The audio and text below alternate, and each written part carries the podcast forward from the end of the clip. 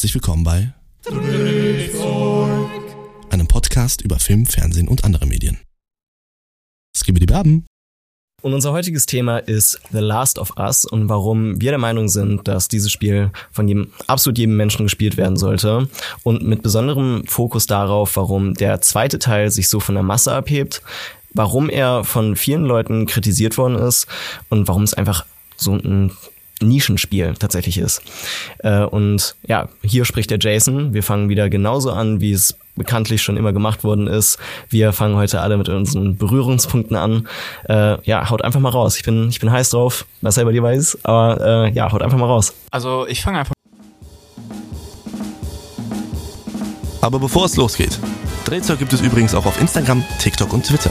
Dort bekommt ihr exklusive Einblicke hinter die Kulissen und könnt gerne in unsere DMs leiten, um euren Wünschen und Anmerkungen Gehör zu verschaffen. Außerdem würden wir uns sehr über eine ehrliche Bewertung auf Spotify freuen und vergesst nicht, den Folgen-Button zu drücken. Und jetzt weiter mit der Folge.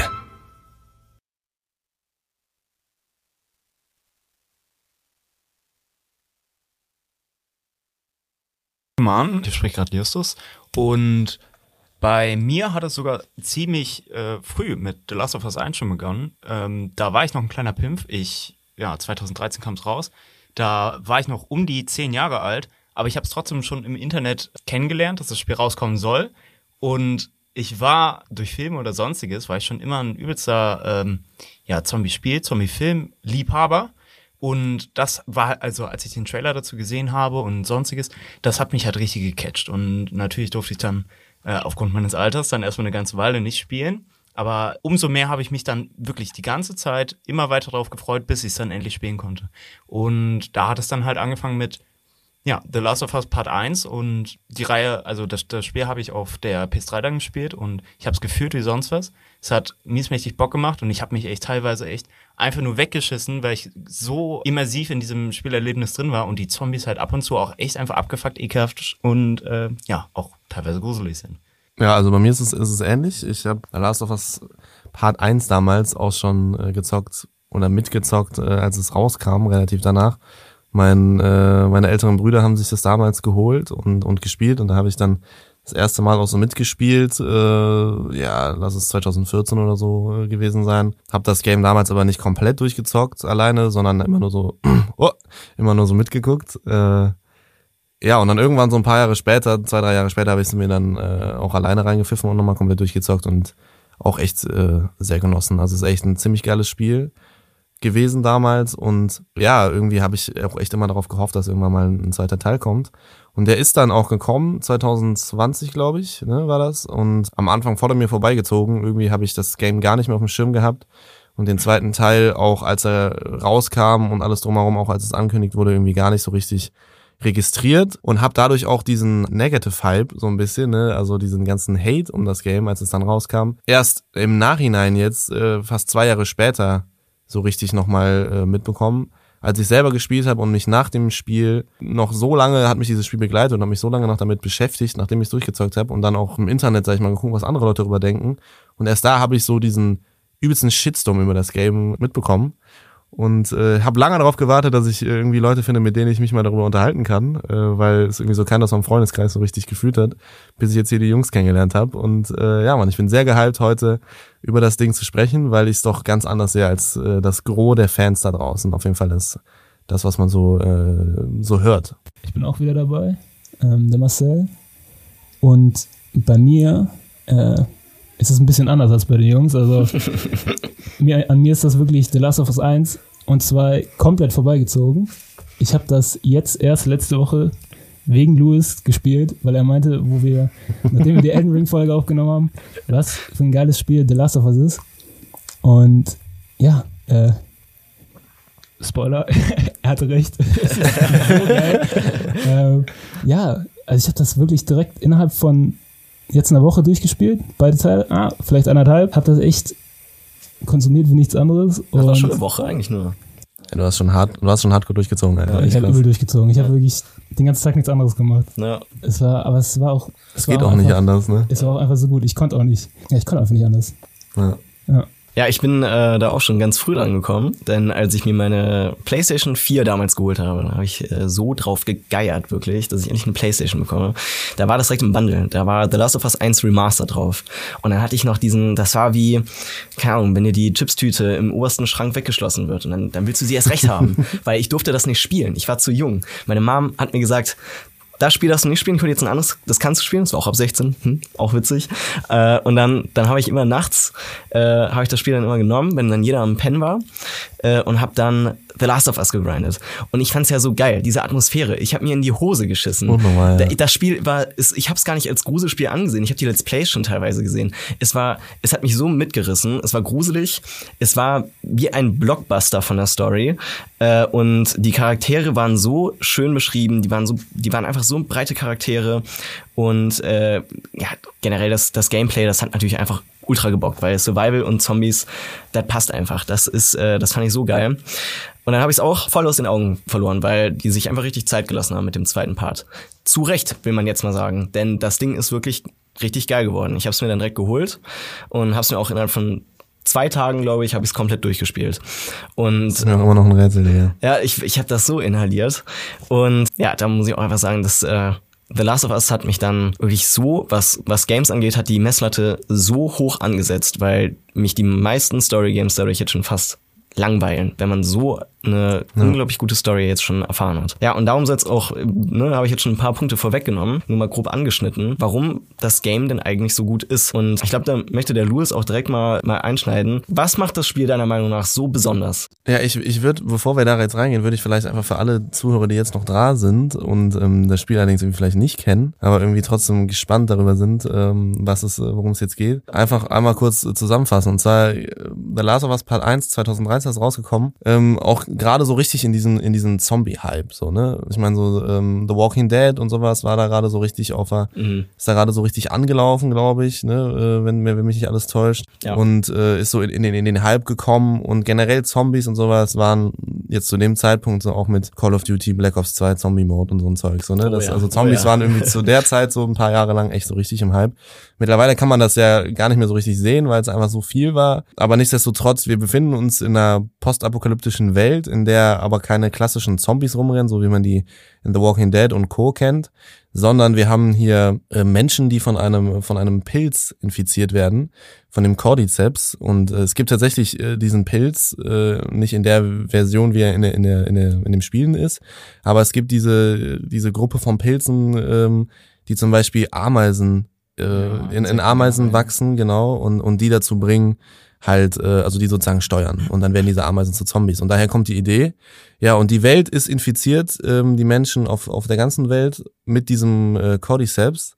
Und ähm, der wächst sozusagen in den, in den Menschen ran. Und in dem ersten Stadium sind die Menschen dann wie, wie so tollwütig, sehen noch relativ normal aus, aber ähm, ja, sind halt total aggressiv und nur noch von so tierischen äh, Trieben geleitet, also so einem Hungertrieb und allem möglichen. Also sie werden wirklich zu zu äh, Bestien ähm, im, im, im Wesen. Ja, und dann wachsen sozusagen irgendwann auch diese Pilze auf dem Körper und, und ähm, diese Zombies, sag ich mal, wachsen zu und deren Gesichter verwachsen und die können nichts mehr sehen, nur noch die Ohren sind frei und dann entwickeln sich diese Ikon ikonischen äh, Klicker, die das Spiel, sag ich mal, auch so besonders machen, äh, was das, was das Feinddesign, sag ich mal, betrifft. Diese Klicker können nichts sehen, sondern die hören mit Ultraschall.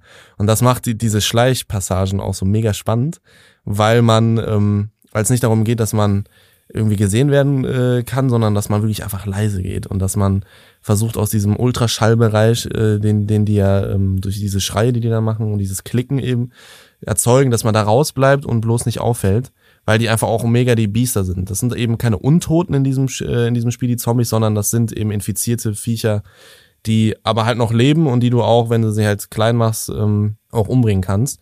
Und dann gibt es noch die, die krasse Stufe der Blauter. Ist auch egal, wir wollen jetzt nicht zu tief da reingehen. Auf jeden Fall sitzen wir in dieser Welt fest. Und am Anfang spielen wir Joel. Und äh, Joel ist ein ja, Mitte 30-jähriger Mann, der am ähm, Anfang, als diese Pandemie ausbricht, seine Tochter verliert, weil die äh, von einem Soldaten erschossen wird. Und äh, das spielt, spielt eigentlich 20 Jahre später dann so richtig. Und Joel hat immer noch nicht mit diesem, mit dieser Trauer und diesem Verlust abgeschlossen und ist zu einem total verbitterten, ja, Kriminellen irgendwie, hat er sich entwickelt. und ist Schmuggler und kriegt dann ähm, den Auftrag von einer Rebelleneinheit, sage ich mal, die gegen die Behörden und gegen die Regierung vorgeht, welche jetzt 20 Jahre später solche Quarantänezonen eingerichtet haben, um die Überlebenden, die den Pilz noch nicht in sich tragen, durchzukriegen, sage ich mal.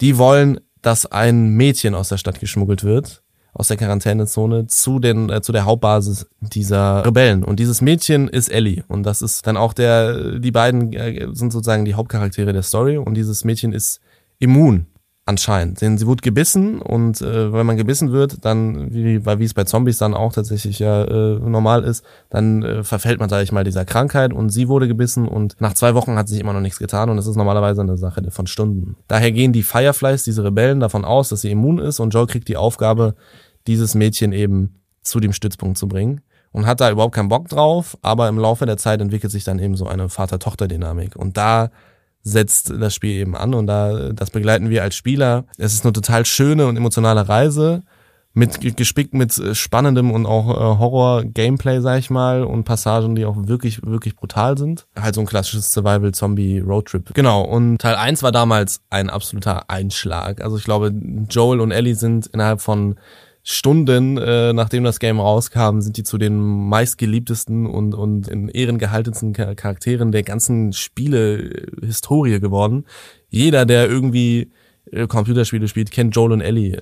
Ja, das sind einfach so diese Geschichte von, von Liebe und, und Empathie und, und auch Trauer und wie man mit, mit Trauer und Verlust umgeht äh, und davon geheilt werden kann, indem man, sag ich mal, neue Menschen im Leben trifft. Ja, dieses Theme, sag ich mal, des Spiels, das ging allen Spielern einfach mega unter, unters, äh, unter die Haut so. Das ist ein absolut grandioses äh, Stück auch von Kunst und, und, und Medium irgendwie, das auch einfach heraussticht. Und genau da setzt auch Teil 2 dann ein.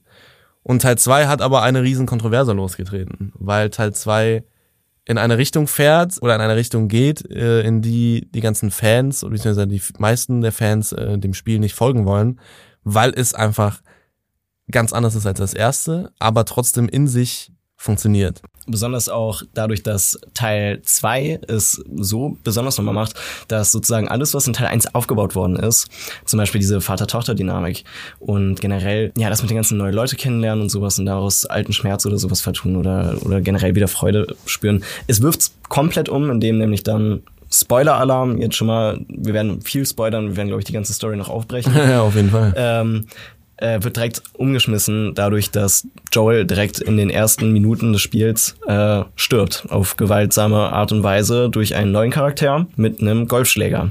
Und da, da fängt es auch eigentlich an, dass die ganz neue Grundwerte behandeln in dem Spiel, finde ich. Besonders geht es ja dann viel um, um Rache.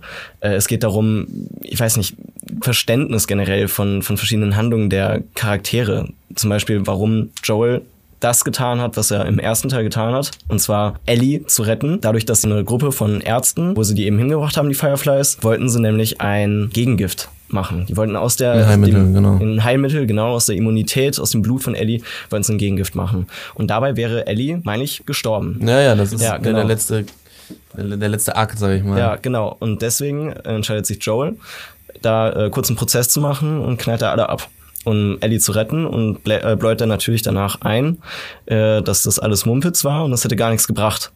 Und damit lebt Ellie dann auch erstmal lange. Deswegen ist die auch so ein, äh, ich weiß nicht, der Charakter, der sie nun mal auch eben jetzt im zweiten Teil war, so abgebrüht, ähm, was sie vorher im ersten Teil ja gar nicht war, weil sie eben dachte, es ist eher das für die Katz.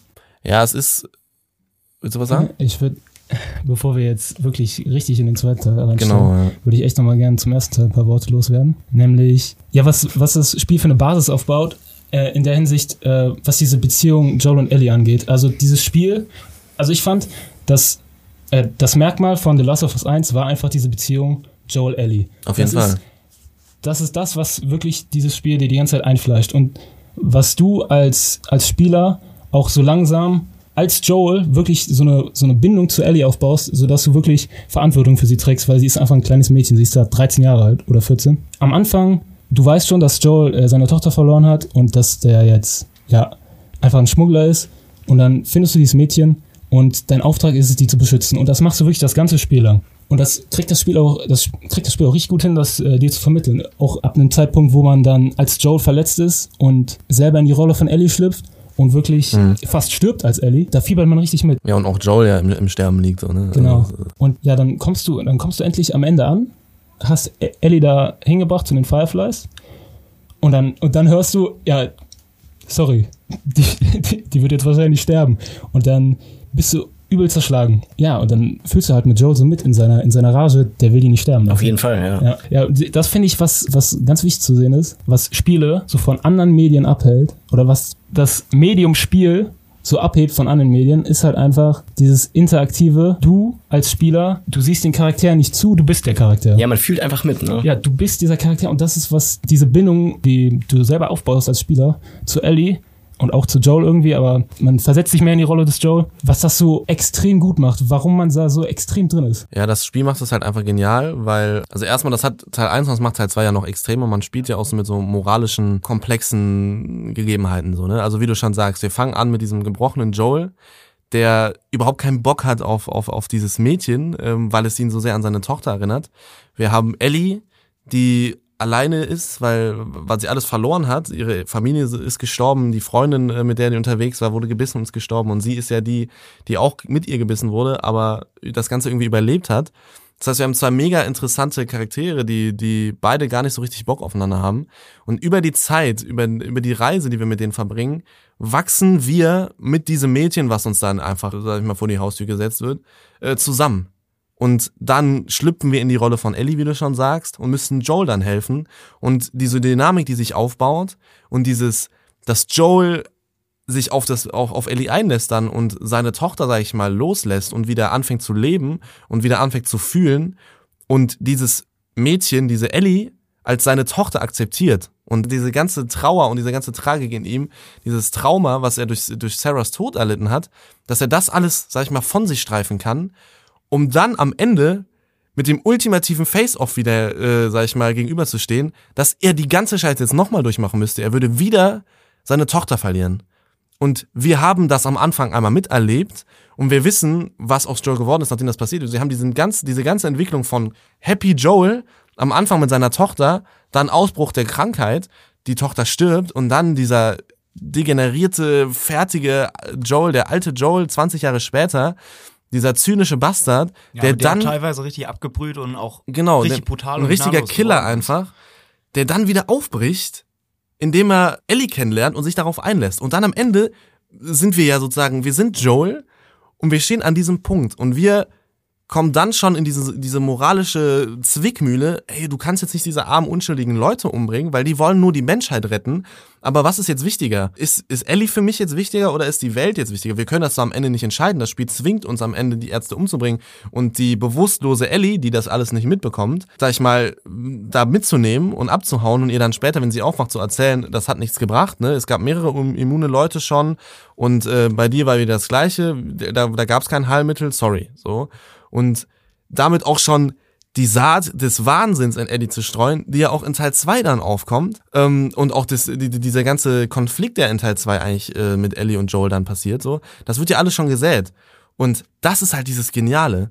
Und es ist dann in Teil 2 auch nur logisch, dass es in diese Richtung geht nachher so. Natürlich. Weshalb ich überhaupt nicht verstehen kann, warum alle so ausrasten, aber da gehen wir gleich drauf ein. Ja. Es ist also ein Spiel, was durch diese interaktive Funktion, sag ich mal, weil es ein Spiel ist, durch dieses, dass wir so tief in den Charakter eintauchen können, weil wir diesen Charakter steuern, weil wir den mit dem diese Reise erleben, in ihm, in seiner Haut, das geht einfach emotional noch deutlich, deutlich tiefer, als es zum Beispiel ein Film teilweise ist, weil es eine ganz andere Art und Weise des Geschichtenerzählens ist. Genau das. Auch, äh, du meinst ja auch gerade, das Spiel zwingt einen ja im Prinzip, dass man am Ende gar keine andere Entscheidung hat, außer dass man äh, da alle umbringt, um Ellie zu retten. Das Ding ist aber, das Game ist halt so genial, dass du auch gar nicht darüber nachdenkst eigentlich, weil du das alles vorher erlebt hast. Es gibt eigentlich auch für dich selbst, in deinem freien Willen, gibt's eigentlich gar keine andere Entscheidung mehr, weil jeder mit vernünftigem Menschenverstand würde sich für Ellie entscheiden. Nach Auf dieser ganzen Fall, ja. Weil wir alle wie Joel fühlen. Also Ja, wir genau. entscheiden uns am Ende alle dafür, auch so im Herzen, ja, Alter, scheiß auf diese Wichser, wir holen Ellie. So, es ist viel, viel wichtiger. So, dieser Charakter Ja, ja. ist uns so ans Herz gewachsen. Diese lustige, drollige Ellie, die die ganze Zeit nur scheiß Witze reißt. Weißt du, diese, diese Passagen, wo du dann durch diese verlassenen Straßen gehst und Ellie, die die ganze Zeit diese Flachwitze erzählt und sowas. Also es sind einfach solche genialen Story-Momente, weshalb dir diese Ellie und dieser Joel dann und beide dermaßen tief ins Herz wachsen, dass du ganz am Ende, wie du schon sagst, gar nicht darüber nachdenkst, Ellie sterben zu lassen, sondern höchstens im Nachhinein dann, wenn du merkst, was Joel getan hat, was, was Joel auch Ellie jetzt erzählt, du dann so ein, ah, so ein schlechtes Gewissen bekommst und denkst so, ah, fuck, Alter. Besonders im zweiten Teil, finde ich. Also Und im dann zweiten Teil im ist es zweiten Teil krass. Genau. Da merkt man es nämlich erst richtig. Da, als Spieler habe ich sogar so, obwohl, ne, man hat ja eigentlich keine Wahl, aber da bereut man das irgendwie so ein bisschen. Unnormal. Man bereut Unnormal. es schon krass, auch wenn man dann alles von diesem neuen Charakter Abby ne, Ey, Bro, das kennenlernt. ist so genial Dann- gemacht. Dann hat man einfach, man denkt sich, Alter, diese Ärzte, die man da so mir nichts, dir nichts einfach über den Haufen geschossen hat, das waren alles Menschen. Die haben Leuten be was bedeutet. Und da hat man, also, das war schon krass. Das hat schon wehgetan. Das hat unnormal wehgetan. So, und ähm, das Problem halt so, was die Fans mit Teil 2 haben, jetzt wo wir Teil 1 so ein bisschen, willst du noch was zu Teilen sagen? Ich würde noch ganz kurz abschließen mit Teil 2. Äh, mit Teil 1. Meine ich natürlich. Ähm, ich weiß nicht, wie lange das schon bei euch ist, wo, wo ihr den gespielt habt, aber da ich den ja erst letztens durchgespielt habe, würde ich noch so, ja, noch so kurz drauf eingehen, was mir noch so aufgefallen ist. Also, wie ihr schon meinte, die Welt ist einfach auch, also jetzt fernab von der, dieser Beziehung, die im Mittelpunkt steht, ist diese Welt um Joel und Ellie einfach auch sehr, ist einfach wunderschön aufgebaut und auch übel immersiv. Die ganzen Texte, die man in der Welt findet, die Mhm. einen noch kleinere Geschichten erzählen, die bringen einen auch rein. Ich habe da jeden von durchgelesen. Die haben, ja, die haben einen quasi nochmal tiefer in diese Welt äh, Ja. leben lassen, weil ich muss sagen, nachdem man Ellie kennenlernt, dadurch, dass sie manchmal so Flachwitze erzählt oder einfach über Comics oder so redet, da habe ich mich dann so dabei erwischt, wie ich einfach mir so dachte, ja, eigentlich habe ich so vergessen, dass da eigentlich die ganze Zeit eine Apokalypse im Hintergrund abgeht und man eigentlich nur damit Ellie chillt. Ach, die Eddie wieder. Äh, so ungefähr. Ja. Und der einzige Kritikpunkt, den ich habe, ist, dass an manchen Stellen fand ich, die sich ein bisschen mehr hätten Zeit lassen können. Also was noch was die Beziehung angeht, damit die noch so ein bisschen tiefer geht. Also die ist schon übel gut. Und man kommt da einfach auch übel gut rein in die, in die Charaktere. Aber ich habe da jetzt so eine spezielle Stelle im Kopf, da wo Ellie einmal abhaut. Das ist so ähm, im Herbst, Ende Herbst, wo sie, Mit dem Pferd, der wegreitet. ja, wo sie mit dem Pferd wegreitet, wo sie gerade Mhm. Tommy finden Ja. und sie dann mit dem Pferd abhaut, weil Joel immer noch zu dem Zeitpunkt, nachdem die schon so, keine Ahnung, ein paar Monate zusammen sind, er will sie immer an dem, an dem Punkt immer eigentlich noch loswerden. Er will sie seinem Bruder Tommy andrehen, der, weil der war mal bei dieser Rebellengruppe und der soll sie dann am Ende zu diesem Hauptquartier führen. Und das findet Ellie gar nicht cool, reitet dann weg, haut ab, dann finden wir sie als Spieler, holen sie wieder zurück. Und in dieser ganz kurzen Zeit von diesem Rückweg von wo sie hin abgehauen ist, wieder zurück, entscheidet sich Joel um. Dann meint er doch, nee, okay, Tommy, weißt du was? Ich mach das. Ich bringe ich bring sie jetzt auch noch den Rest des Weges. Und ich fand, diese, diese Entscheidung, die kam so plötzlich auf einmal. Also man, man wusste, dass passieren muss. Aber ich fand, man hätte sich da so, Ja, weiß, ein bisschen. Zeit geben können, so, keine Ahnung, dass er irgendwie Gewissensbisse kriegt, dass man irgendwie nochmal eine Rückblende mit seiner verstorbenen Tochter hat oder irgendwie sowas, damit das einfach nochmal deutlicher wird, dieser, dieser Wandel, der in Joel vorgeht. Also es ist ja schon so, dass ich sagen würde, der Moment, an dem Joel Ellie 100% als seine Tochter ansieht, ist der Moment, wo er gesagt bekommt, dass sie stirbt, wenn sie denen das Heilmittel machen. Und dann ist wirklich der, dieser Moment, wo Joel snappt so komplett und sagt so, auf gar keinen Fall, Alter. Never. Ja. Und für den Spieler ist der Moment schon deutlich früher und deswegen verstehe ich, was du meinst, so, weil wir haben ja die ganze Zeit schon diese, diese Dynamik so und trotzdem ist Joel immer noch hin und wieder so, äh, kommen so Momente, wo er so abweisend wird und sich so wieder von sich drängt, so was wir als Spieler natürlich nicht so krass nachvollziehen können, weil wir natürlich nicht so emotional jetzt an Sarah und unter die, die ganze Situation geknüpft waren, wie Joel es als Charakter ja eigentlich ist so. Das heißt, bei uns als Spieler ist es ja schon deutlich schneller der Prozess, wo wir sagen, okay, Alter, Ellie ist, ne, so, so, das ist unsere Tochter jetzt so mäßig, so, weißt du? Ja. Aber Joel hat ja doch deutlich mehr emotionale, komplexe Gegebenheiten in sich so, weshalb das Ganze bei ihm wirklich dann in dem Moment erst kommt, wenn er da droht, sie zu verlieren. Wenn er So. den Ring zerstören muss. Wenn er den Ring zerstören muss, genau. Dann entscheidet sich Isildur einfach um, alias Joel. Alter, dann, dann geht gar nichts mehr, Digga. Sondern sagt Frodo, nein, das ist mein Ring, weißt du? Und der, aber das stimmt schon, dass diese Szene habe ich zum Beispiel damals, ähm, beziehungsweise ich habe das ja Anfang des Jahres noch gespielt gehabt wieder, habe ich ähnlich empfunden wie du so, weil ich den ganzen Point in dieser Szene nicht so ganz gecheckt habe, weil das so gerusht war irgendwie. Das stimmt schon. Ich finde, das ist jetzt auch mehr oder weniger ein Meckern auf hohem Niveau, weil Ja, das ist immer noch Fall. so verdammt gut. Aber eigentlich fand ich nur, dass man ja, so noch ein bisschen, ich wollte mehr haben. Das ist eigentlich was Gutes. Klar. ja, auch nur weil das Spiel halt so unglaublich gut ist, heißt es ja auch nicht, dass das äh, makelfrei ist. ne? Das ist ja auch eigentlich ganz gut, dass du das sagst. Ja, aber ich meine, letztendlich das, genau was der Luis ja eben meinte, dass der Spieler eben schon viel mehr, viel früher darauf getrippt wird, dass diese Connection eben besteht, dass die Ellie einem so sehr was bedeutet. Das wird ja auch zum Teil einfach dadurch wirklich klargestellt, dass das ganze Spiel einem ja mehr oder weniger einfach komplett diesen Eindruck gibt, es ist die ganze Welt gegen die beide. Die, egal wo die hingehen oder sonst was, denen will jeder einfach nur das absolut Schlechteste. Und ab und zu gibt's mal so diese paar Leute, die einem dann durch den Weg durchhelfen, aber die enden dann auch schnell wieder. Also letztendlich hat The Last of Us 1 einfach einem total dieses Gefühl gegeben. Das sind halt wirklich nur diese zwei Leute, die da allein diese Welt bestehen müssen und demnach muss das dann halt auch bewahrt werden, was Joel dann wahrscheinlich auch im Laufe der Zeit dann wieder verstanden hat. Ja, die Tatsache ist halt auch so, das Spiel spielt ja auch mit dem Fakt, dass wir als Spieler schon früher Ellie akzeptieren, als es Joel tut. Und dann erzeugt das ja so, eine, so einen Konflikt aus. So, weißt du, wir denken jetzt, alter Joel, jetzt, yo, jetzt mach doch, Digga, jetzt trau dich doch so. Und das ist ja so ein Suspense-Ding, also so ein Reverse-Suspense. So, wir wissen nicht, die Katastrophe liegt voraus, sondern wir wissen, der Punkt muss kommen, so, dass er sie akzeptiert, aber wir wollen, dass es jetzt endlich passiert, dass Ellie auch die, die, die Sicherheit hat, so, weil diese Szene, wo sie wegrennt und ja, wirklich leidet so emotional, weil sie Angst hat, dass also immer noch nicht versteht, dass Joel sie immer noch nicht, sag ich mal, haben will so. Ähm, wir leiden ja mit Ellie und wir denken dann, alter Joel, fick dich so, weißt du, jetzt mach doch mal, du gehst mir auch langsam richtig auf den Sack mit der Scheiße so. Und dann macht er das und dann ist das so ein endlich so ein Relief. Das ist wie wenn du bei äh, The Office die ganze Zeit denkst, so Pam und und äh, wie heißt der andere nochmal?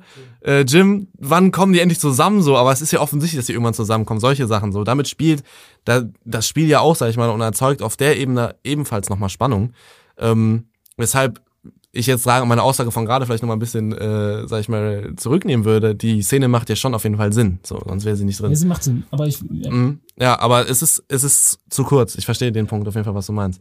Kommen wir jetzt mal zu Teil 2. Und zwar ist ähm, Teil 2 bei den Fans ja, wie gesagt, nicht so gut angekommen. Und ähm, Hatte, glaube ich, eine Bewertung von 3,9 von 10 auf, äh, jetzt fällt es mir gerade nicht ein, aber das war so eine, so eine Player-Based äh, Rating. ja, ja, ich 3,9 weiß, was von 10 meinst. ist schon Kommen wir auch gerade nicht in den Kopf. Aber Kritikersicht hat's ja äh, unnormal hoch. Es hat ja fast 10 von 10 so ungefähr. Ja.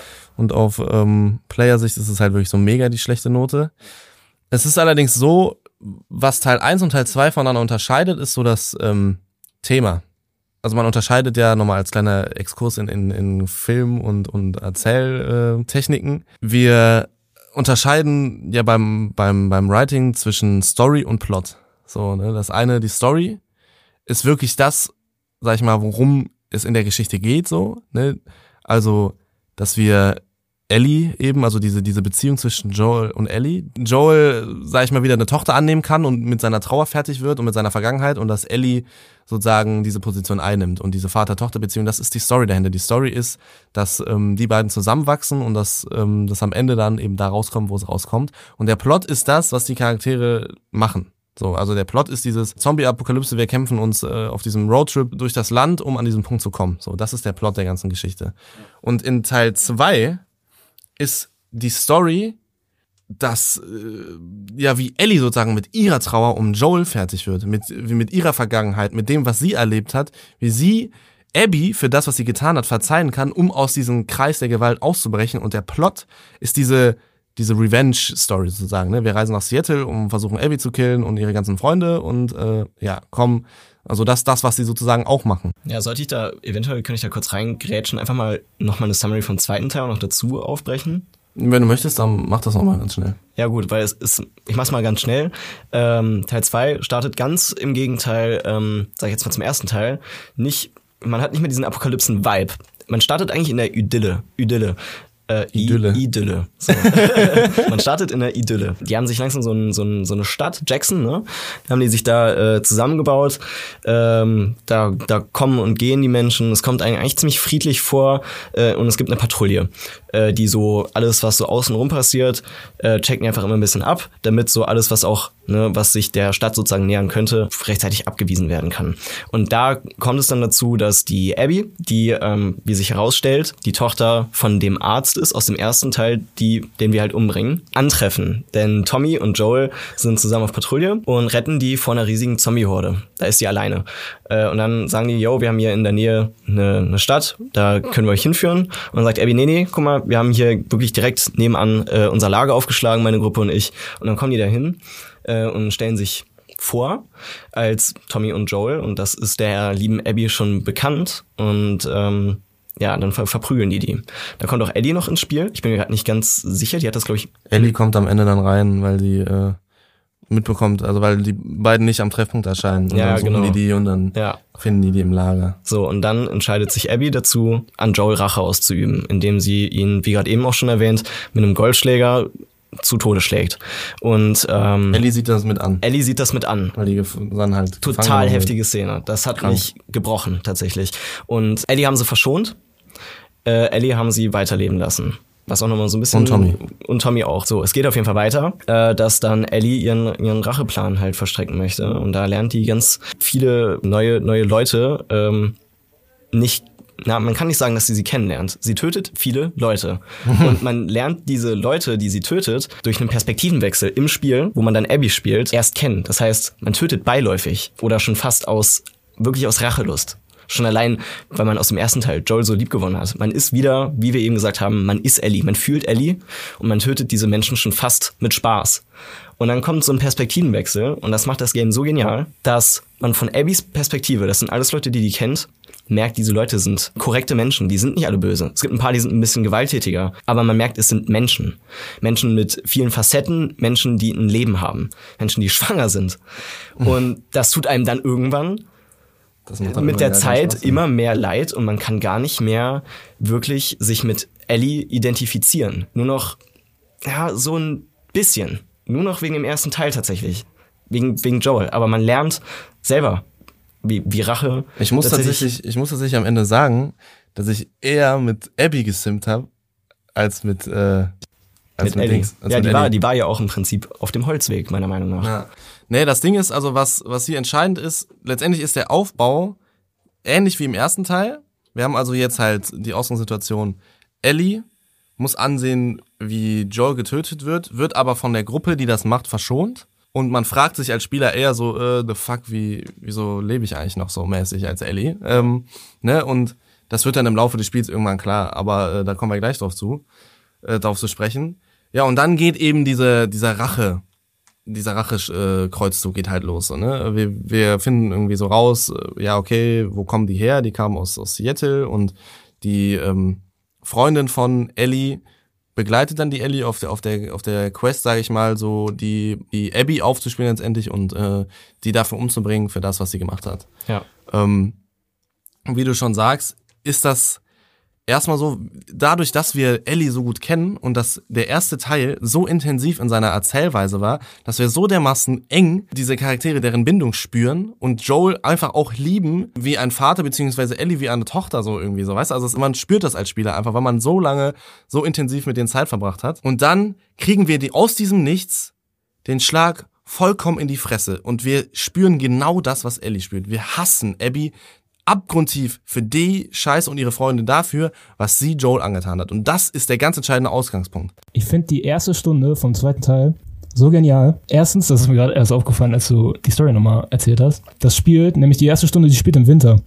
Und es ist mir gerade aufgefallen, im ersten Spiel, da ist die Story quasi auch in so Akte quasi eingeteilt, in vier Akte, nämlich die vier Jahreszeiten. Ja. Und im Winter, im ersten Teil, geht shit down. Also Mhm. der Winter ist brutal im ersten Teil. Und jetzt habe ich gerade gemerkt, im, im zweiten Teil, das fängt auch mit Winter an und da geht auch shit übel down. Also da stirbt halt einfach Joel. Das ist schon so, ja, so ein Meta, eine Meta-Ebene, die da Ja, auf das, jeden Fall. das Spiel da erzählt. Nicht nur da, überall eigentlich. Ja, und was ich so genial finde an Joels Tod ist, dass hier wieder man spielt, in der ersten Stunde spielt man Abby. Du spielst am Anfang nicht Joel, nicht Ellie, du spielst Abby. Du Ja, das die Person, halt so- die Joel tötet. Und das ist so genial, dass du als Spieler quasi Joel tötest. Du, bist quasi dafür verantwortlich, dass Joel stirbt. Und Ja, äh, nicht ganz, weil, also du, du Ja, spielst ja sozusagen Ellie und Abby parallel die ganze Zeit so und du denkst dir die ganze Zeit so, hä, wer, wer ist das jetzt, die ich da spiele? Und dann, wenn Joel getötet wird, dann ist das ja so eine ganz lange Filmsequenz. Ja, so es mäßig. ist schon Aber klar, dass du nicht ja. quasi wie in einem Event da ja, aber das ist wichtig, weil das ist schon das wichtig. kommt nämlich nachher noch ganz, das wird nachher noch ganz wichtig im Spiel. Die Tatsache, dass du jetzt nicht irgendwas drücken musst, ja, um Joel zu töten, sondern du bist, du, du hast sozusagen einen Fehler gemacht als Spieler und denkst dir so, fuck, was habe ich getan? So, äh, scheiße, scheiße, scheiße, Digga, ja. auf gar keinen Fall, bitte nicht. jetzt haben wir auch sterben sind. Sure, du willst, du willst nicht Joel töten, das meine ich damit nicht. Aber du bist die Person, die dahinter saß, die das quasi ausgeführt hat. Du, du hast Abby dahin gebracht, dass sie Joel jetzt gleich tötet. Ja, ich, ja, ist, ich weiß, was du meinst. Okay, ja, Ja, also das ist okay. ich find, Aber ich nicht fand, bewusst ich, halt. Ja, ja, nicht bewusst, natürlich Ja. nicht. Also man hat da nicht jetzt äh, die Entscheidung gehabt oder man hat da jetzt nicht wie im ersten Teil, wo man gezwungen war, den Arzt zu töten und wirklich den Knopf zu drücken. Das war hier nicht der Fall. Nee. Da, da wurdest du quasi nur dazu hingeleitet, dass das so passiert in der Sequenz. Aber ich finde trotzdem, dass das schon so viel, also dass das bei mir, als ich das dann gespielt habe, dachte ich mir, fuck, also quasi ich, ich war übel pissed auf Abby natürlich. Ich hatte auch, ich war dann auch direkt, natürlich fühle ich mit Ellie mehr als mit Abby, wegen dem ganzen Shit, der im ersten Teil passiert ist. Ich habe eine viel größere, ich habe ich habe überhaupt eine Bindung zu Ellie, anstatt zu Abby. Zu der habe ich gar keine Bindung. Und, aber ich war halt trotzdem der Typ, der Abby gespielt hat und diese Lage überhaupt hervorgerufen hat. Und das, wie gesagt, das finde ich so genial, dass man da selber als Spieler so drin ist, dass man schon direkt am Anfang in so einen Konflikt eigentlich mit sich selber auch kommt. Ja, dass man da so mit gemischten Gefühlen dann schon direkt am Anfang da sitzt, aber versucht das irgendwie dann, indem man den Rachefeldzug da durchführt, sich besser zu fühlen.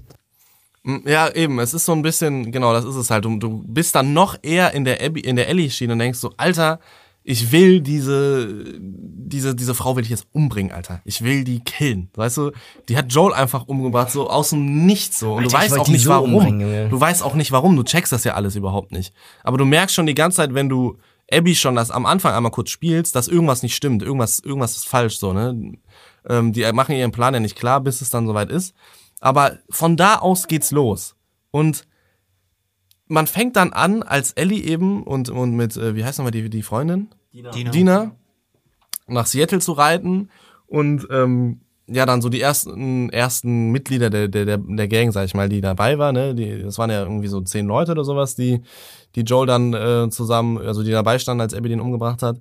Du spürst die nach und nach auf, weil du die ganze Zeit nach, nach Abby suchst und bringst die dann Stück für Stück auch um. Und am Anfang ist es noch so, ja Mann, Alter, es sind auch Wichser so, der den ersten, den du umbringst, der wollte dich ja auch da vor Ort schon umbringen so und die anderen haben den aufgehalten und alles mögliche. Und am Anfang ist das noch so, ja, der hat's auch verdient, Alter, das ist ein ekelhafter Bastard so. Aber irgendwann kommt dieser Moment mit Nora, mit der ähm, schwarzen Frau im Krankenhaus, weißt du?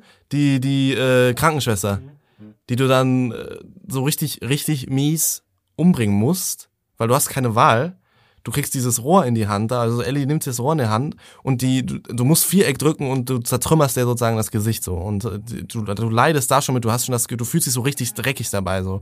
Da ist so der erste Punkt, wo du dir so denkst, Alter, ist es das eigentlich jetzt noch so wert? So, weißt du, so will ich das jetzt wirklich machen, weil es ist so ekelhaft inszeniert in diesem roten Licht und, und du machst die so krank fertig und Das ist auch dieser, wie nennt man diesen Effekt, dieses, wenn da so ein Piepsen lauter wird im Ohr. Genau Tinnitus. sowas. Ja, ja, so, ein- so ein Tinnitus-Effekt, ja, ja, das ist so, so ein äh, Sine-Wave-mäßig. Ja, so. und man hört so äh, ganz laut Ellie die ganze Zeit atmen, wie. Und es, ja. es wird immer, immer intensiver und so, ein- so eine Drone kommt rein und alles mögliche und du fühlst dich immer so richtig dreckig. Und dann kommt ja auch Hardcut und du sitzt wieder im, im, im Theater dann in der Base da, ne, und Ellie guckt auf ihre Hände, so blutbeschmutzt und alles und fühlt sich einfach so richtig, richtig dirty. Und da ist so das erste Mal, wo du so merkst, du kannst dich nicht mehr mit Ellie so ganz identifizieren. Also, wie als Spieler, wie wir das Reverse auch bei Joel am- im ersten Teil hatten, wo wir wollten, dass er endlich Abby akzeptiert, wir, äh, Ellie ak- akzeptiert. Wir können jetzt Ellie nicht mehr dahin folgen auf dem Weg. So, wir haben Angst, dass sie sich, also dass wir ihnen auf den Weg, auf, die sie, auf den sie sich begebt, nicht mehr folgen können emotional. Und wir distanzieren uns so ein bisschen von der. Ja. Aber immer noch im Herzen lieben wir die immer noch so mäßig, weißt du? Da muss ich aber ein bisschen, ich weiß nicht, bei mir war die Experience ein bisschen anders. Also, Echt? das war eine der ersten, die, die. Nein, nein, nein, nein. Das, nee. ist, das ist so in, in der Mitte von Ellies Kam das, kam das vor äh, der Schwangeren, die man umbringt? Nein, nein, nein, das ist dann, das ist dann der Moment, wo, wo da, dann Ende da war der Moment nämlich. Also ich habe nämlich bis bis äh, Owen und der Schwangeren, die man umbringt, habe ich tatsächlich die die Kills, die ich gemacht habe, richtig genossen. Ja, ich muss ehrlich sagen, ich, also die, die ersten finde ich auch geil. Ich finde diesen, diese Szene mit Nora, da kommt halt zum ersten Mal so durch, dass es ein bisschen falsch läuft. So. Also man fühlt sich Ja. dabei nicht mehr 100% im Recht, sondern man hat so ein bisschen das Gefühl, langsam, wie ich halt meinte, so langsam hat man das Gefühl, Ellie begibt sich auf eine Reise, auf der wir ihr nicht folgen können. Ja, Weißt ich du? war da aber glaube ich ein bisschen zu Wie Sigma. Anakin, Alter. Ich So. ja, ich bin dann glaube ich der Anakin eher, weil ich habe dann, als sie dann so in ihre Hände geguckt hat, war ich so, Ellie, du wirst jetzt nicht schwach, wir ziehen das durch. Echt? Nee, hab ich gar nicht, Alter. Ich dachte mir so, Ey, ne, du denkst jetzt nicht drüber aufzuhören. Wir sind so weit gekommen, wir haben so viele Leute umgebracht. Ey, wir bringen Abby um.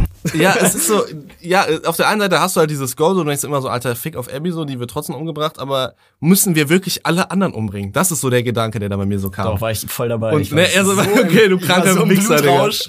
Bei mir, bei mir fing das da an, so ein bisschen zu bröckeln, diese, dieser Rampage-Mode, so, weißt du? War genau so das soll John ja auch machen. Das hat's ja Genau. auch schon viel früher angefangen zu machen mit äh, diversen Szenen, die nicht mal wirklich mit den Charakteren äh, persönlich was zu tun hatte, sondern wenn man da zum Beispiel jemanden, äh, eine Person gesehen hat, die da aufgehangen wurde und von so ein paar Scars ausgeweitet wurde oder so, diese, diese Art, wie die Gewalt in diesem Spiel benutzt bzw. dargestellt wird, soll einem halt auch wieder vermitteln, dass generell diese Gewalt, die halt angewendet wird, einfach total abgefuckte Scheiße ist, die eigentlich nicht so äh, passieren sollte und da sollte man gar nicht erst darüber ähm, nachdenken, in irgendwelchen Szenarien da diese Gewalt anzuwenden, da es ein endloser Kreislauf ist, der sich nicht, nicht beendet. Ich sehe schon deinen scheiß Grinsen. Das Ding ist, das muss, ich, ich weiß, was du sagen willst, das muss ich nämlich sagen. Am Anfang machen diese unnormal kranken, brutalen Nahkämpfe halt mega Bock, Die Digga. Das so muss man geil, einfach sagen. Das Alter. ist halt einfach Das geil. so. Ja, gut, ich weiß stimmt, auch nicht, stimmt. weißt du, das Sounddesign auch so. Und wenn du dem dann mit irgendeinem so einem Rohr in die Fressen weghaust. Ey, aber das ganz ehrlich, so ich habe das schon echt,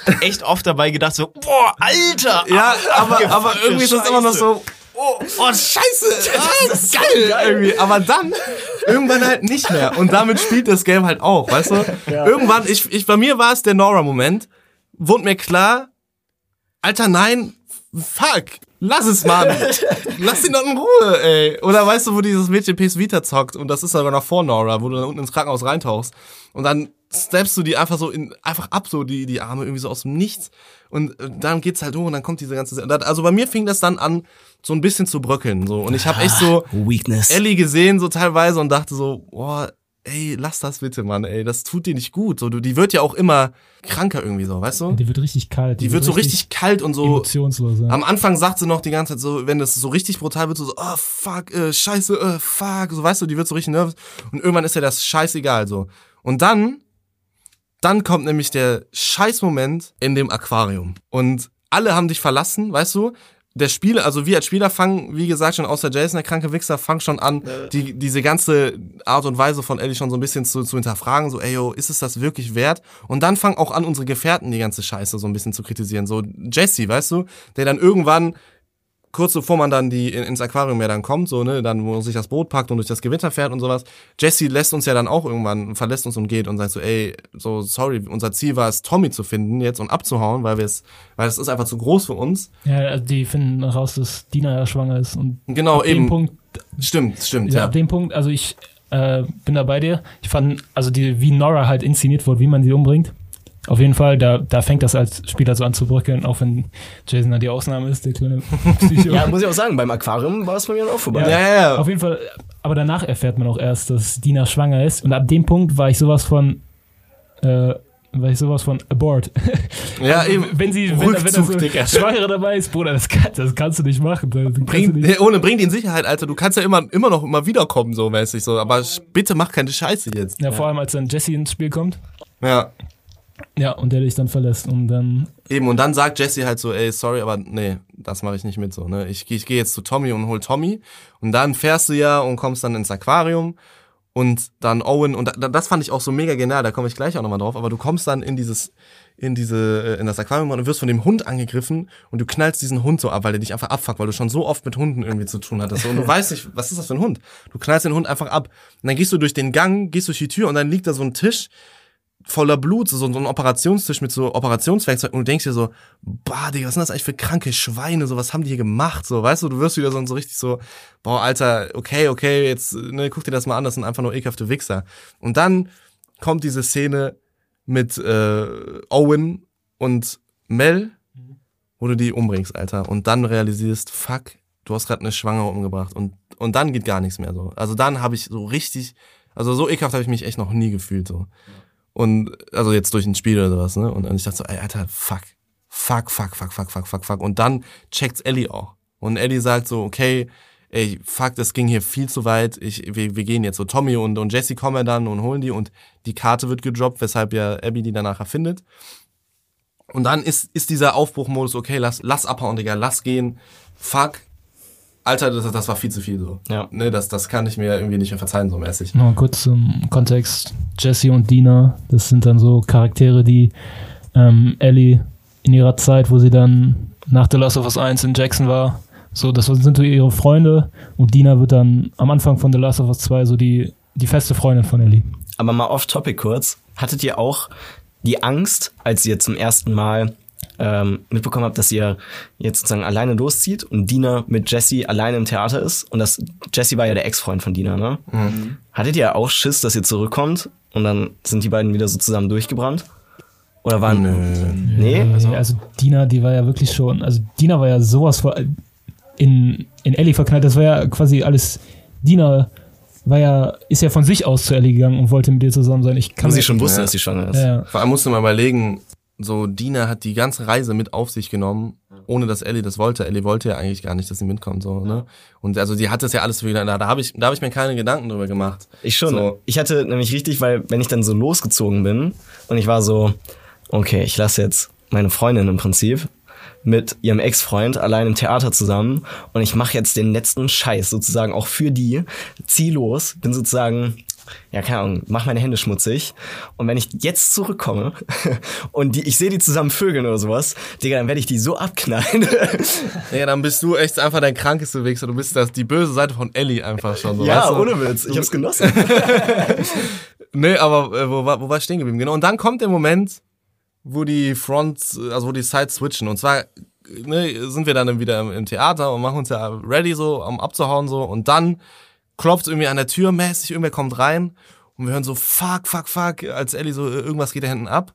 Ich und äh, Jesse und Ellie rennen durch die Tür und Jesse wird einfach straight in die Fresse geschossen und ist tot. Game of Thrones Moment sein Urgroßvater, weißt Ja, du? ja. Und Abby ist im, im Raum, Digga. Abby kommt das erste Mal, nachdem wir sie gesehen haben, wie sie Joel umbringt, wieder in den Raum und bringt direkt wieder einen eigenen Dude um, den wir in der ersten Hälfte des Games wieder mega äh, ins Herz geschlossen haben. Jesse, beiläufig einfach umgebracht und Tommy liegt da, Tommy angeschossen, von ihr auch.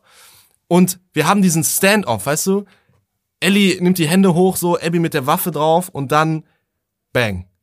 Switch, einfach wieder zurück, drei Jahre in die Vergangenheit und wir spielen Abby als, als Mädchen, Alter. Und dann dachte ich so, Junge, was ist jetzt los? Und das ist der Punkt, wenn nicht, äh, also wo die größten Kritikpunkte dann kommen. Und das ist aber das, das macht The Last of Us halt zum absoluten abgefuckten Übermeisterwerk und das geht halt eben nur in einem Videospiel.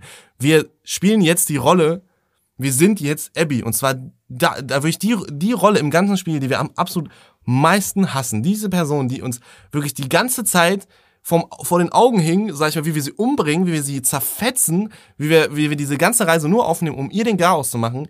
Wir sind die auf einmal und zwar spielen wir die als kleines Mädchen, was diesen Tod des Vaters, der der Arzt ist, durchlebt. Und dann geht die ganze Scheiße wieder von vorne los. Wir fangen wieder an mit Tag 1, Tag 2, Tag 3 ist Seattle und die ganze Reise, die dann Abby macht, so. Und ihre Entwicklung.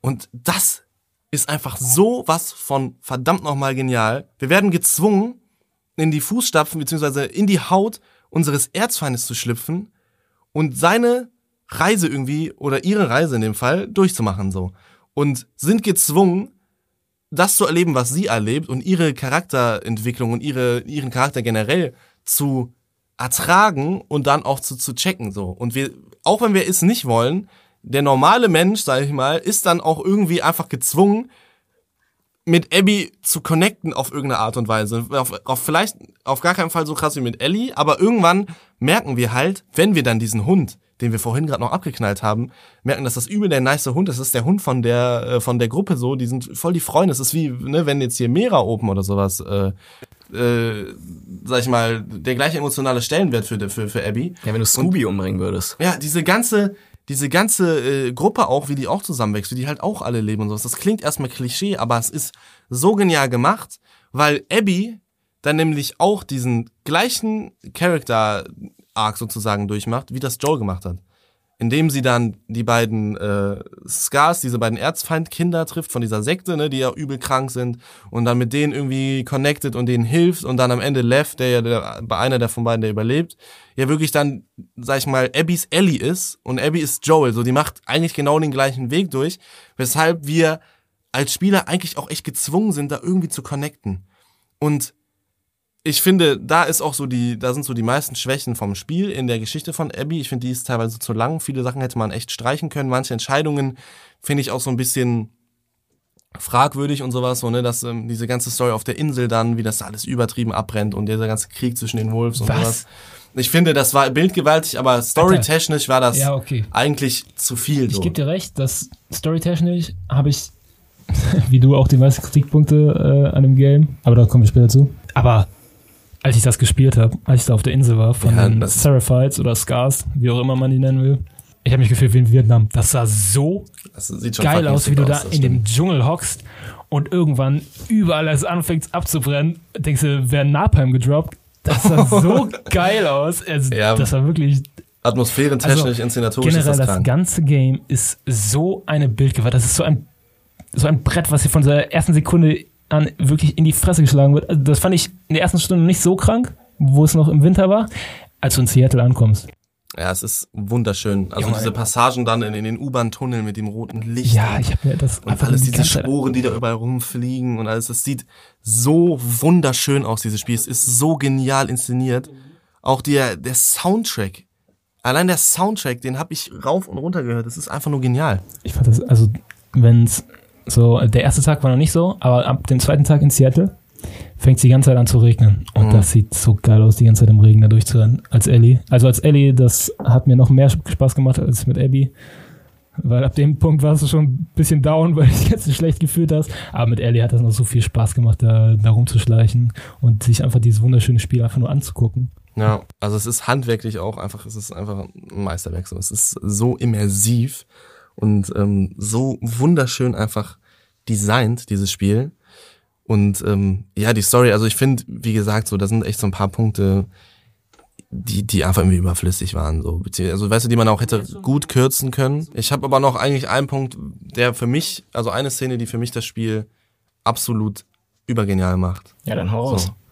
Und zwar ist es halt legit eigentlich das Ende. Also nicht das Ende, Ende, sondern das Ende von Seattle.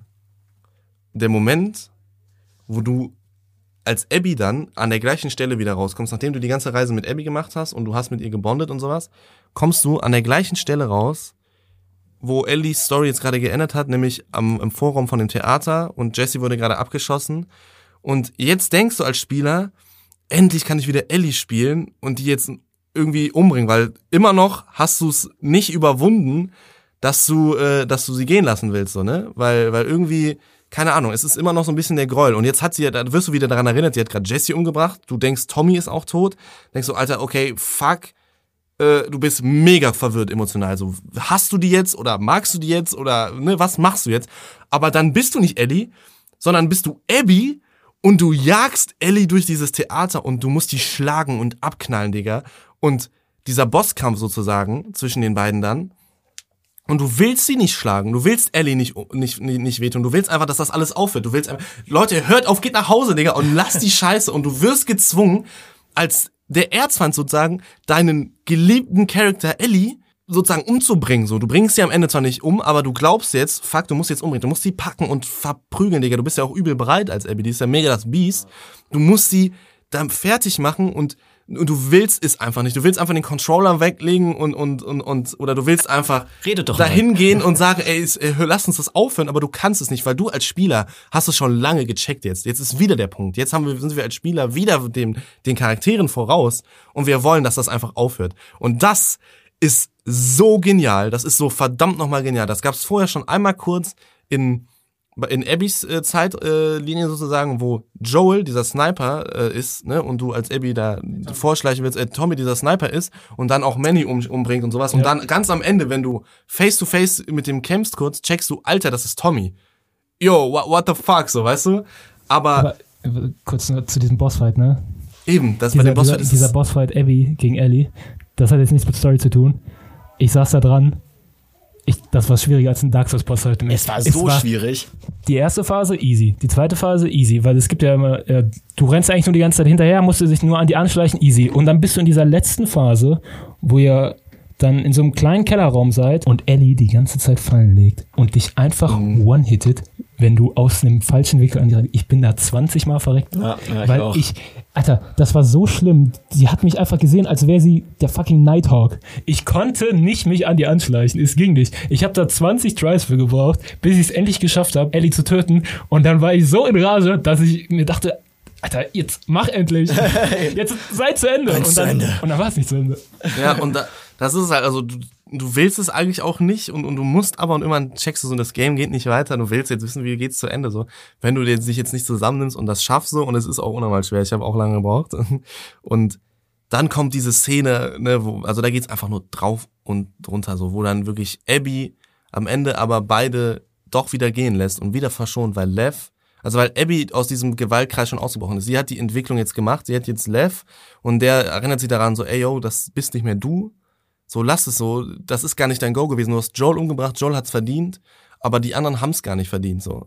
Obwohl die jetzt alle deine Freunde umgebracht haben, macht es keinen Sinn, jetzt umzubringen, so, weil irgendeiner wird wiederkommen, so, das hört nicht auf. Und in dem Moment denkst du jetzt so, okay, Alter, ist es jetzt vorbei? War's das jetzt? Und du hoffst einfach, lasst es gut sein, Leute, Alter, es ist jetzt, es ist jetzt einfach bitte vorbei. Ja. Und dann geht's weiter. Ja. Und dann geht's ein paar Jahre später weiter und du als, als Ellie gehst nochmal los, weil du es immer noch nicht geschafft hast.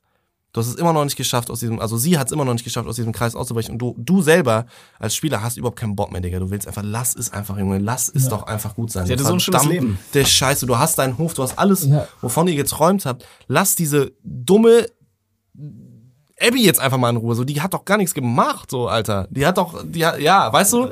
So, aber irgendwann bin ich auf jeden Fall an den Punkt gekommen, wo ich gesagt habe, so, ey, ich habe dir schon voll und ganz verziehen, ich habe das begriffen so und alle haben Fehler gemacht, niemand ist hier ein Unschuldslamm, aber niemand verdient jetzt noch den Tod so.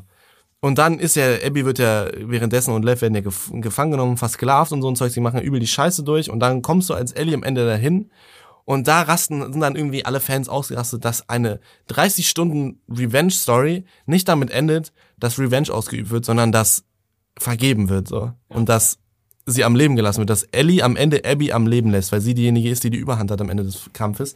Und sie verliert dabei ihre beiden Finger Und kann nicht mehr und kann Gitarre nicht mehr Gitarre spielen. spielen. Und Ja. den Preis, den sie dafür zahlt, diese Message zu lernen, distanziert sie, also raubt ihr das Letzte, was sie von Joe noch übrig hat, Ja, nämlich das ja, Gitarre ja. Und sie hat alles verloren, bis sie begriffen hat, worauf es ankommt. Sie hat Diener und ihren Sohn verloren, sie hat den Hof verloren, alles ist verlassen, als wenn sie zurückkommt. Sie hat keine Finger mehr an der rechten, äh, an der linken Hand.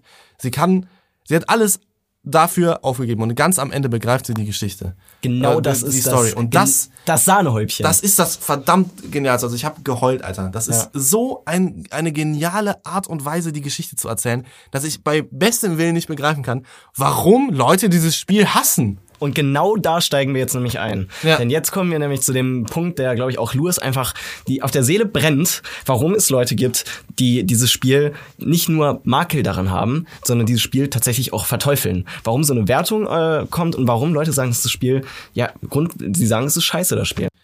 Es wird ja als der größte Müll überhaupt bezeichnet. Ich Ja. meine, Neil Druckmann, der Regisseur, hat Morddrohungen bekommen für dieses Spiel. So, ich meine, das sind seine Figuren. Er hat die Scheiße aus sich ausgedacht. Er hat uns mit Teil 1 beschenkt und uns diese grandiose Reise, sag ich mal, geschenkt, so weißt du? Und es ist sein gutes Recht und auch nur er auf dieser Welt hat das Recht, mit diesen Charakteren zu machen, was er will.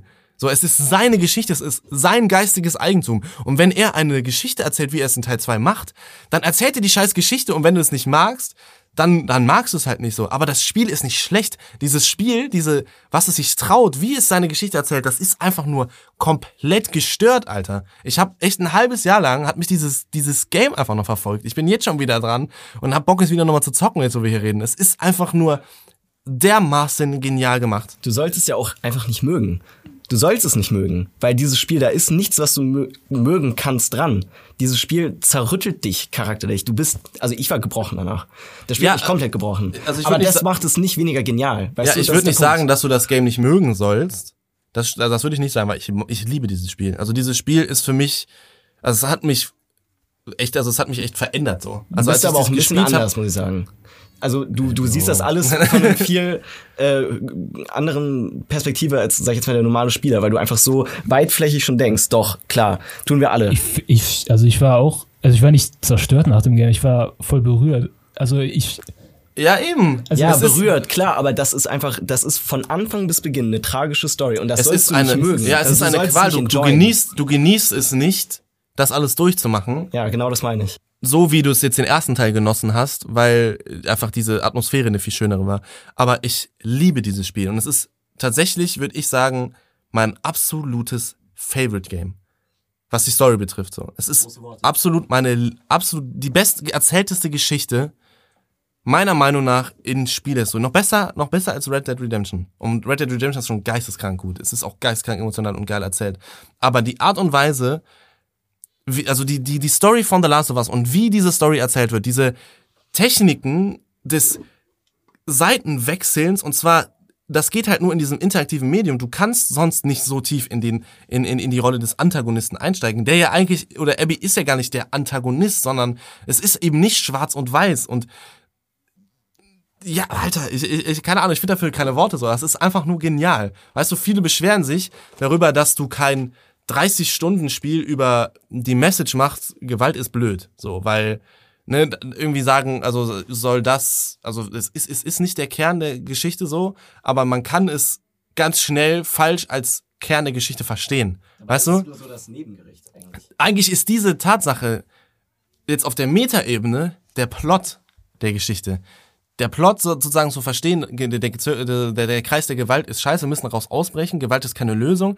Das ist nicht die eigentliche Story der Geschichte, sondern, oder die, die, das eigentliche Thema der Geschichte, sondern es ist der Deckmantel des Themas der Geschichte sozusagen. Also das ist ganz schwer zu erklären, in Worte zu fassen, was ich meine. Aber es ist nicht, darum geht's in dem Spiel nicht hauptsächlich, sondern das versucht, macht es nur greifbarer, das fasst es so in Worte, um ungefähr diese Emotion begreifen zu können, in der es in diesem Spiel geht. Und das kannst du nur verstehen, wenn du es gespielt hast.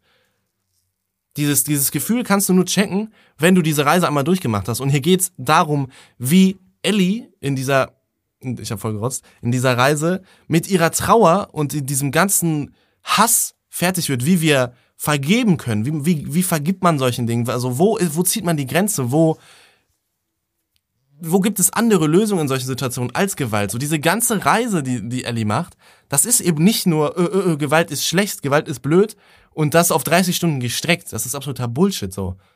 Sondern es ist so, so, so viel mehr, die, die ganzen Charakterbeziehungen, Dina, Ellie und Abby und, und Lev und auch Abby und Ellie so, das ist ja irgendwie, da ist ja trotzdem noch eine Bindung in gewisser Weise, weil die nicht voneinander loslassen können so. Und dann irgendwann wird's einseitig, weil Abby abgeschlossen hat. All das, das ist so ein viel komplexeres Gebilde an Themen und an Aussagen, die da getroffen werden, dass es mir wirklich einfach nur schleierhaft ist, wie man das so plump ablegen kann. Auch einfach Es ist einfach so traurig. Es ist einfach so schade, meine ich. Weil nichts auf der Welt hat mich bis jetzt so dermaßen zum Nachdenken gebracht im Nachhinein wie The Last of Us Part 2. haben wir letzte Folge darüber geredet, was so Spiele sind, die einem zu Wein gebracht haben. kann. Muss nächste, letzte Folge gewesen sein. Ja, war Ja, letzte war's Folge. letzte Folge. Ähm, und da hatte ich noch keins und jetzt habe ich eins. Ja. Hast du geweint? Ich habe sowas, also ich habe nicht so an den, ich weiß nicht, was klassische Stellen sind, wo man da weint. Ich habe auf jeden Fall so relativ gegen Ende geweint, wo, wo so eine Rückblende kam von Joel und Ellie. Doch, das war Das genau vor Ende, wo, wo, wo sie gerade so Mhm. Abby unter Wasser hält und dann diese Rückblende kommt, wo sie Joel sieht, wie er da, wo, wo sie das letzte Mal mit ihm geredet hat. Ja, wo, Wo- wo sie sie- merkt, es geht hier um Joel. Ja, weißt wo, du? wo, wo er so Gitarre gespielt hat. Und ich denke so die ganze Zeit, also dann fange ich so an zu reden und ich denke die ganze Zeit so, komm, ihr verzeiht euch jetzt, weil davor ist irgendwas passiert. Nee, sie hat ja rausgefunden, dass, äh, Ja, aber das dass er waren, sie ich- angelogen hat. Und war das, das, war das genau die, das, Ja, doch, war, und das sie war nicht reden- danach. Doch, doch, es war danach. Sie reden danach darüber, ähm, dass sie sagt, so, ja. ich kann dir vergeben oder ich versuche dir zu vergeben, so, aber ich werde es nicht Ja, vergessen. genau. Er, äh, er, er meinte auch sowas wie, ja, also wenn, wenn ich die Chance hätte, nochmal alles zu tun, würde ich es genauso wieder tun. Ja. Und so ein Shit. Und ich habe ich hab so angefangen zu weinen. Das war wirklich Ja, das crazy. ist halt der Moment, wo Ellie leider zu spät, beziehungsweise gerade im richtigen Moment begreift, dass sozusagen der Tod von Joel für sie, also weißt du, dass es, dass es, dass er für sich, für sie geopfert hat, so, dass er niemals wollte, dass das passiert, was jetzt passiert ist. Mhm. So, dass, dass Joel, dass, dass das, was sie jetzt gemacht hat, das ist das, das, das ganze Vermächt- Vermächtnis, was Joel ihr hinterlassen hat, ist sie gerade dabei zu zerstören. Und der Moment, dass sie dann begreift, Alter, so, das, das ist so, wie es ist jetzt und du kannst es nicht mehr ändern, aber Joel wird das niemals so wollen, so, weißt du? Also es ist, ich finde, ich kann das einfach nicht in Worte fassen, so. Aber das ist der Moment, wo sie begreift, so, yo, fuck, ich habe die ganze Zeit vollkommen am Ziel vorbeigeschossen, so. Und dann lässt sie ja von ihr ab. Und dann ist es letztendlich dadurch, sie hatte ihre Finger verloren und sowas. Und es ist gerade wirklich vor dem, im allerletzten Moment, dass das komplette Vermächtnis, was Joel ihr hinterlassen hat, so wo, was, das, wofür Joel steht, was sie noch für ihn, also von ihm übrig hat sozusagen, dass es äh, gerade nicht verloren geht so. Weil die Gitarre und, und das Spielen, das lässt sie alles hinter sich am Ende. Und nur die Erinnerung an Joel, das ist das Einzige, was noch bleibt.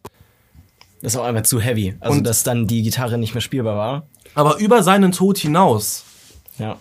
rettet Joel Abby vom Verderben. Und das begreift sie eben, weißt du? Dass der Tod von Joel nicht das Ende sozusagen ihrer Beziehung ist zueinander, sondern dass er in ihr weiterlebt sozusagen und über seinen Tod hinaus rettet Joel Ellie vor ihrem emotionalen, seelischen Tod. Und als sie das halt begreift, lässt sie halt von Abby ab. Und das ist, Alter, das ist ein Moment, ich hab Rotz und Wasser geheult, Digga. Es war komplett gestört. Das ist genau in dem Moment, diese einfache Sequenz kam. Das ist wirklich, Das hat nochmal alles, alles hochgeholt, auch aus dem ersten Teil. Das war wirklich wie so. Das würde ich vergleichen, so, das war so ein Ende einer Reise, war so ähnlich wie ähm, als Frodo und Sam, um wieder Herr der Ringe-Vergleiche zu bringen, im letzten Teil an den Klemmen des Schicksalsbergs da hocken und gerade den Ring weggeworfen haben und sich so ansehen und so denken, ist vorbei. Ist, jetzt ist es vorbei. Und ich habe mir auch in dem Moment gedacht, jetzt, als sie dann abgelassen hat, das war. Das war ich würde eher sogar sagen, es ist der Moment, wo Frodo auf das Schiff steigt nach Valinor, sich umdreht und Sam anlächelt. Ja, das, das ist auch ein Weil der, diese Szene sagt mehr als, als alles andere davor. Die Tatsache, dass Frodo und Sam ihre Reise jetzt vollendet haben und es ist gut so, wie es ist und dass sie Abschied nehmen. Und genauso ist das auch. Dieser Moment, dass Joel ins, in Ellies Gedanken wiederkommt und diese Erinnerung kommt und er halt ihr sozusagen zulächelt und sagt so, ey, es ist alles gut so, wie es ist. Und ich würde alles wieder so machen und er würde wieder sterben. Und es wäre richtig für ihn, weil er will, dass sie glücklich ist am Ende und dass sie leben kann, so wie er es für sie wünscht. Und das begreift sie dann. Und dann ist es vorbei, Alter. Das ist so, das ist so gut, ey. Nach dieser ganzen emotionalen, kompletten Achterbahn, die du da durchgemacht hast, kommst du mit so einer ganz einfachen, klaren Message wieder raus und es haut dir wirklich dermaßen in die Magengrube. Ich war so, so melancholisch danach. wunderschön, nach ja. dem Ende. Ja. Ich höre mir bis heute den Soundtrack an und auch Ich andere emotionale, auch, auch immer Gitarrenmusik. Das, Ich habe wochenlang habe ich nur diesen Soundtrack rauf und runter gehört, Alter. Diese Tracks, diese einfachen Gitarrenklänge, unfassbar, wirklich, unfassbar. Ja. Ja, der Ähm, Soundtrack ist eh, haben wir noch gar nicht drüber gesprochen, also nicht richtig drüber, aber der Soundtrack ist äh, wahrscheinlich auch wieder die 70 Prozent, die es noch genialer machen, als es eh schon ist. Der Soundtrack ist einfach nur wunderschön. was ich, äh, um jetzt nochmal kurz von der Story wegzukommen, was das Spiel eigentlich am krankesten abhebt. Ähm, Grafik hatten wir auch schon, dass es einfach wirklich eine Bildgewalt ist. Ja. Ähm, das Gameplay, äh, muss ich sagen, persönlich, oh, kommen wir jetzt schon so langsam in die Kritik.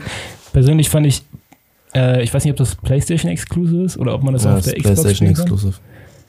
Controllersteuerung geht mir an manchen Stellen echt auf den Sack. Also das ging mir echt, da bin ich echt an manchen Stellen getötet. Kann der Justus von, kann der Justus von bezeugen. Wir haben einen Tag, haben wir, zusammen gespielt und an manchen Stellen war das einfach so ein Tilter, wenn du da wirklich so eine halbe Stunde lang am Abaimen bist. Ja. und ich einfach muss auch, das muss ich auch sagen, ich finde die größte Schwäche des Spiels ist das Gameplay. Ja. So. Ich finde das Gameplay, das scheint richtig stark in den Momenten, wo man zum Beispiel unten in der U-Bahn hockt, überall Klicker sind und du dich da so durchschleichen musst. Ja, Stealth ist das. Das, da scheint das Aber Gameplay. es ist zu repetitiv und das, Ja. das ist das Problem. Es ist zu repetitiv. Du machst letztendlich eigentlich immer das Gleiche. das war. So. Rambo reinlaufen funktioniert meistens nicht so gut, deswegen ist das Game schon fast eher so ein Stealth. Survival. Ja, ist es auch. Weil du auch wegen Munition und sowas so. Aber das muss ich sagen, das, das macht so ein Replay dann teilweise so ein bisschen öde Mhm. an den. Stellen, wo halt jetzt nicht story-driven ist, sondern wo es halt Gameplay-driven ist, weil das Gameplay sich ja irgendwann dann echt abnutzt, weil es ist ja schon ziemlich ähnlich zum ersten Teil einfach schon. Also die Stellen, Und, wie, ähm, wie gesagt, die Stellen, wo du so schleichst Genau. und so. die Diese würd ich- mega gut inszenierten Szenen, Ja, ja. die machen Bock. Die, die würde ich jedes Mal nochmal noch mal durchmachen. Aber wenn du dann, ähm, wo wo gab's so Stellen? So mit Abby vor allem, so richtig viele Stellen, wo so wirklich hunderte von Scars auf dich lauern und du dich da einfach nur durchballern musst. Welle von Welle von diesen Scars. Mm, Das war, irgendwann war das wirklich sehr repetitiv. Ja, und das finde ich ist auch die größte Schwäche des Spiels. Einfach gameplay-technisch so. Dass, da hätte man doch deutlich mehr noch irgendwie rausholen können. Noch irgendwie interessantere Ideen, so, so ein bisschen mehr Abwechslung reinbringen können. Weil es ist letztendlich wirklich immer nur Stealth und Loot und, und so erkunden. Dann, das, das macht's geil, so das Worldbuilding an sich, ne, ist schon sehr geil. Das ist so gut. Das ist super Sogar, genial wo- gemacht. wenn du gegen manche Gegner, also wenn du gegen humanoide Gegner kämpfst und dann irgendwen abballerst, dann sagen die so, dann sagt ihr irgendeinen random generated Namen, sagen die so, Noah, what happened to you? Und dann dachte ich mir so, Alter, Das ist, das ist, wenn du es replayst, das sind tatsächlich gescriptete Sachen. So, wenn du es Ja. nochmal spielst, dann siehst du es, also ist das das, Das gleiche wieder. Aber das ist, ist trotzdem mega geil. Das ist so ein nice Weißt du, du- kleines Detail. Stealth killst eine so und, und dann so, äh, äh, äh, Jesse, Jesse, äh, wo bist du? Äh, rede doch, rede doch, rede doch. Und dann so der Nächste und dann so, äh, äh, wo, wo seid ihr, Mann, Alter? Und das ist halt so geil. Das ist echt richtig Du gut gemacht. richtig, dass du Und dann halt- Leute erbringst. Dann halt auch diese, diese Blätter überall, die du finden kannst und Bilder und, und keine Ahnung was. Und jeder Raum hat so ein bisschen Die so eine Comic-Karten, die Geschichte. sind auch- Comic-Karten. Die sind ja. so cool. Die Comic-Karten sind nice, obwohl das mich irgendwann abgefuckt hat. So. Ja, und die Münzen sind richtig langweilig. Ähm, aber das ist ein, ein lustiges, lustiges kleines Detail einfach noch so. Nee, aber das ist wirklich Gameplay-technisch, äh, so würde ich mir hoffen für, für den dritten Teil, wenn er kommt, dass es echt noch ein bisschen mehr variiert. Wenn die einen dritten Teil machen, dann hoffentlich nennen die den nicht Part 3. Ich Außer zweifle auch, dass ein dritter Teil kommt. also Ja, nicht mehr, nee, Dragman meinte, also auf jeden Fall vor Release von Teil 2 damals hat er gesagt, dass er nicht abgeneigt wäre, einen dritten Teil zu machen. Und auch nach Release hat er schon gesagt, dass der dritte Teil dann, wenn er einen macht, wahrscheinlich eher um IB geht. ja, okay, das finde ich gut, Ja, weil ich die Ellie-Story Ja, die Ellie-Story, anzufassen, die die, die, auf gar das keinen Fall, das darfst du nicht mehr Nee, anfassen. nee. Das da, den, den Fehler darf er nicht machen. Ja. Ähm, Das ist wie Stranger was Things. auch noch Das ist wie Disney. storytechnisch, da habe ich auch einen Kritikpunkt, auch so gut wie, also die ist Baba, alles was wir gesagt haben, da würde ich nicht dran kratzen. Ich finde nur, dass manche, also bei manchen Charaktertoden von so Abbys Freunden ähm, fühlst du nichts, weil zu viele sterben. Also ich finde, also das eine, was wack ist, also ne, das ist nicht wack, was das so ein bisschen die, die Fallhöhe nimmt, ist, dass du Abby spielst, wenn du schon alle umgebracht hast als Ellie, dann weißt du immer, oh, die werden sterben. Das nimmt halt Fallhöhe, aber das bringt zugleich einen, so einen Charakter, so du fühlst dich schlecht. Ja. Ja, Das- eben, also da, das- das ich würde eher so das- eine Tragik Ja, ja, das das, das ist nicht ich. so schlimm. Aber ich finde, dass man zum Beispiel, ich weiß nicht, so ein Manny oder so ein, dieser Typ am Anfang, den man umbringt, oder die Nora, die haben, also da lässt man, die trifft man, keine Ahnung, für so 20 Minuten im Spiel auf Abbys Seite. Da wird so wenig Charakterbeziehungen so aufgebaut, so eine Bindung, die man als Spieler zu diesen Charakteren aufnimmt, außer dass man weiß, ja, die sind cool mit Abby. Also mit Abby, dem Charakter, ähm, hast, die haben eine Bindung, aber du hast nicht so selber die Bindung zu denen. Das sind wirklich so Charaktertode, wo ich mir dachte, ja, die sind, also das finde ich jetzt schon, also es sind Menschen, die da sterben und man, deswegen findet man Ellie, also da verliert man so den Charakterbezug zu Ellie, aber die haben nicht so, nicht so viel Bedeutung. Und ich fand auch zum Beispiel Ja, der gut, Tod von Jesse, der wurde richtig low abgetan, als wäre das, also der stirbt und dann switcht man direkt zurück nach, ähm, nee, der stirbt, dann erstmal Abby äh, und dann, nachdem man dann den Bossfight hatte mit Abby und Ellie, kommt man zu dieser Farm und dann merkt man so, yo, Jesse ist jetzt gerade gestorben. Der wäre eigentlich der Vater gewesen von Dinas Kind. Und die tun das, finde ich, ein bisschen so ab, als wäre als wäre das irgendwie nicht so tragisch gewesen. Ja, ich verstehe den Punkt, was du meinst, aber ich würde schon sagen, also ich finde so, dass diese ganzen Charaktere aus der Gruppe von Abby, so, das meine ich, ich, ich finde, das staffelt sich halt immer von intensiv, also das intensiviert sich immer mehr. So, und am Anfang ist es nicht so, Ja. ne, da findest du es ja auch noch gut, sag ich mal, dass die jetzt sterben.